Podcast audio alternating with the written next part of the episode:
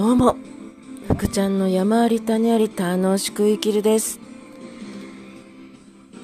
最近は暑くて結構参りますよね。皆さん体調崩していないでしょうか？お元気でしょうか？さて、今日はもうテーマがバッチリ決まっています。お金の循環。なんだいそれ？ですよね。あの先週ですね、性格は変えなかなか変えるのは難しいけど見方は変えられますよっていうお話をしたんですけども一つ皆さんちょっと質問があります。よくコップにそうですね2 3センチのお水が入ってたとします。でもうそうですね喉がカラカラの状態でこの2 3センチの水を見てコップに入ってる水を見ていやーもう水こんだけしかないかと思うかいやーこれだけあるんだって思うか。これが物の見方の考え方の基本なんですね。多分この話よく知ってらっしゃると思うんですけども。でもう一つが小さな子供まあ34歳の子でもいいです。想像してみてください。コップにいっぱいの水入っています。それをこれこの水お父さんのところまで持ってってって言ったその後にこぼさないようにね。言うでしょうか。言わないでしょうか。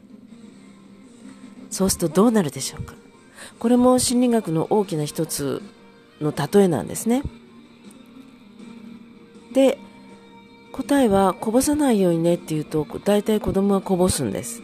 そういうイメージをもう先に与えてしまっているからなんですっていうのが心理学の考え方なんです。で大丈夫大丈夫。子供が不安そうにしてたら大丈夫大丈夫。大丈夫大丈夫。って言ってあげると意外とこぼさないっていうそういう心理学の答えがあるんですね。でそれが物の見方のなんですよ。これしかないと思うかこれだけあると思うかの違い。っていうことはですねどうしたらいいかっていうと、まあ、その方法が分かれば皆さんも多分親子関係や夫婦関係から仕事上の関係なんかでもとてもあの生きやすくなると思うんですがその前としてまず自分を知らないといけない知った方がいいってことなんですね。で自分を知った上でさあどうするかなんです。自分がどっちの考え方に近いかっていうことなんです。でそれが分かってくると見方も分かってくるんですね。で私がその方法をだいぶ煮詰まってきました。分かってきました。でまあ、9月ぐらいからなんかそれ指導できるんじゃないかなって今思っています。私がそれを収入にしようするんですね。で例えばです。私がその今の皆さんの考え方とかをその見方をプラスするような見方を皆さんの6ヶ月でお教えします。でその間に少しずつ少しずつそういう見方になるような習慣づきます。でそれが習慣づいてきたらば見方が変わって見方を増やすことができるっていうそういうメソッドなんですけども。でそれのお手伝いをします。でそれにはこれだけのお金がかかりますと。でそれで私は収入にするわけです。でそのなった収入自分が収入になります。そうするとどういうことが起きるかっていうと私は夢の実現にさらにさらにさらに一歩近づくことができる。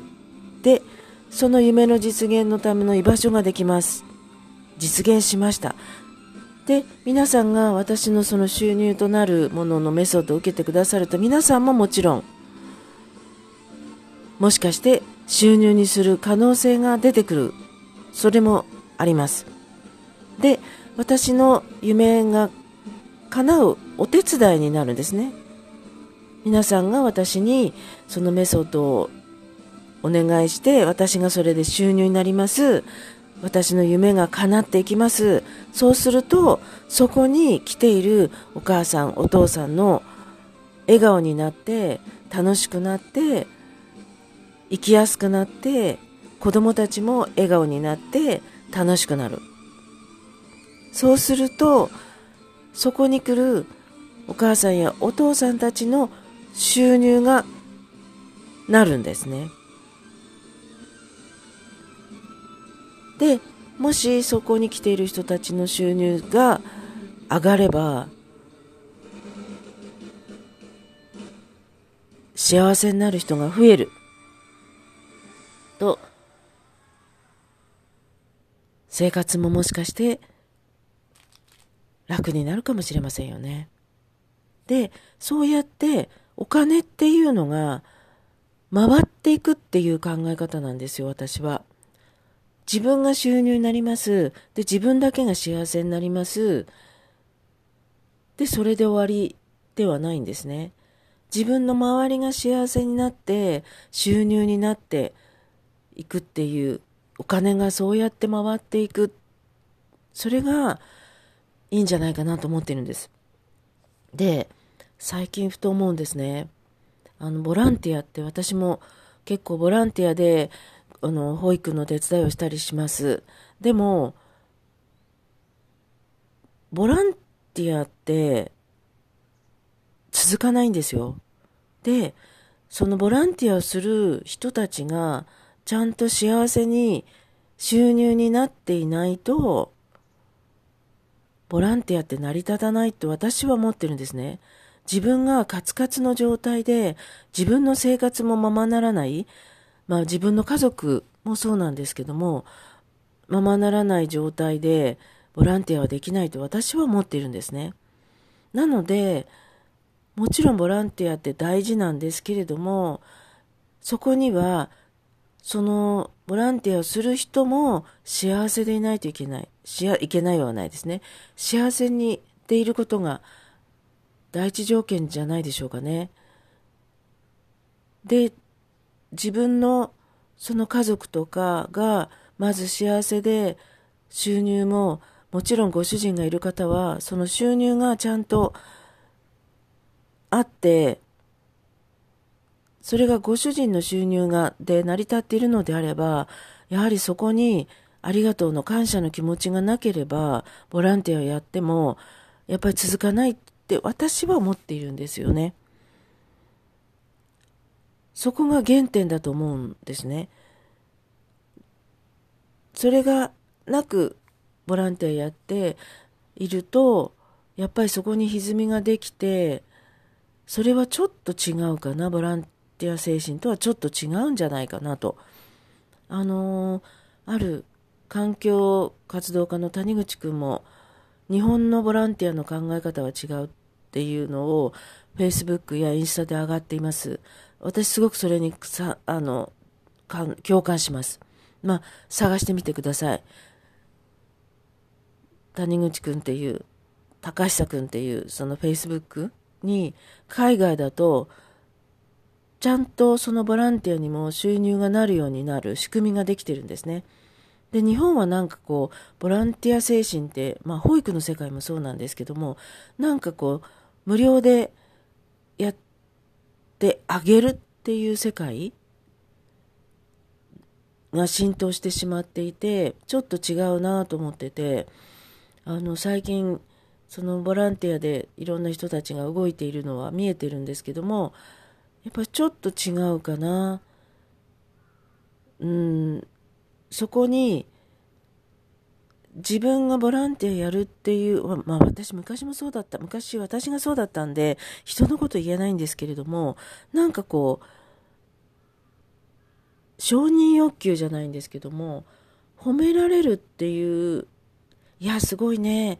いつもボランティアで頑張ってるね。みたいな。褒めてもらえる、もらうことに、焦点がいってしまっているのではないかと。これもさっきの話じゃないですけど、自分は、のことをやっぱり知る必要があると思うんですね。自分は何のためにボランティアやってるんだっていう。そこは原点としてみ、こう、見つめる必要があると思ってるんですね。で、やっぱり自分が分かっていないと、なんか方向違いなところに行ってしまっている人がいるんじゃないかなと。で、私も分からなくて、右往左往してた時期があるので、それは必要だと思うんですね。自分を知る時っていうのが。で、それが、いつ来るかはその人によって違うので、何かことが、問題が起きた時、あ、もしかしてこれは自分を知るきっかけになるかなって思ってもらうのが、一つの、それも見方ではないかなと思っています。それでは皆さん、楽しい一週間をお過ごしください。